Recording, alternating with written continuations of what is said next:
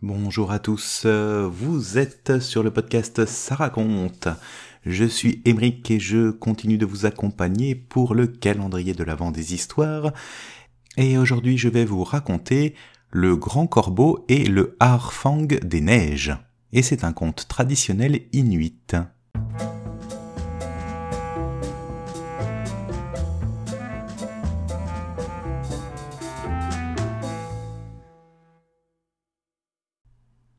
Cette histoire se passe il y a très longtemps, à l'époque où les oiseaux sont blancs, tous blancs. Ce matin, Corbeau et Harfang s'amusent ensemble sous l'igloo. Comme chaque jour, ils jouent aux osselets avec les petits os d'une nageoire de phoque, un jeu que les Inuits aiment beaucoup. Ils disposent les os sur le sol et les assemblent tantôt pour euh, reconstituer la nageoire, tantôt pour représenter un traîneau avec des chiens ou un igloo et toute une famille. Mais les deux amis se lassent de ce jeu et décident d'en changer. J'ai une idée, et si on jouait à se peindre le plumage? propose Corbeau à Harfang. Ah oui, mais ce serait très drôle, mais, mais comment faire? Dans le riglou, bien sûr, ils n'ont pas de peinture sous la main. Enfin, sous l'aile. Mais Corbeau et Harfang sont des oiseaux plutôt malins. Ils mélangent la suie de la lampe à huile avec du gras de phoque et obtiennent ainsi une sorte de peinture noire plutôt onctueuse. Ils la versent alors dans un petit récipient en pierre, et leur nouveau jeu peut commencer.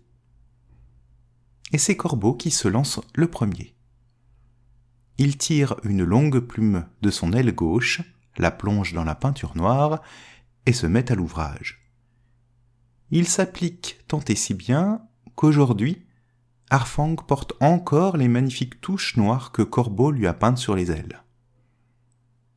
Ça y est, j'ai fini. Tu peux maintenant te regarder dans la glace. Arfang s'approche du bloc d'eau douce gelée qui, dans l'igloo, sert de fenêtre et de miroir. Il admire son reflet. Ses nouvelles ailes, noires et blanches, lui plaisent tout de suite. Oh bravo, c'est magnifique, merci Corbeau. Et donc, pour le remercier, Arfang lui offre une très belle paire de kamik, les bottes inuites en peau de phoque. Corbeau les enfile et se met à sauter de joie, en criant Merci, merci Arfang pour ce beau cadeau, je ne vais plus les quitter, elles sont vraiment trop belles.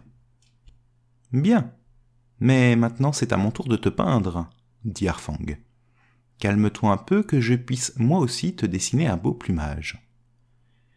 Arfang tire à son tour une plume de son aile, la trempe dans le récipient de peinture noire et tente de peindre les ailes de Corbeau. Mais Corbeau est toujours fou de joie, il continue de sauter, de bouger et de danser avec ses nouvelles bottes. Mais arrête de bouger, comment veux-tu que je m'applique? J'en mets partout se plaint Arfang. Mais Corbeau continue de plus belle, et plus Corbeau est joyeux, plus il danse, et plus il danse, moins Arfang réussit à peindre de jolis motifs. Au bout d'un moment, excédé, Arfang prend le récipient plein de peinture noire et le renverse rageusement sur la tête de Corbeau. Et depuis ce jour, euh, les corbeaux sont noirs. Tout noirs.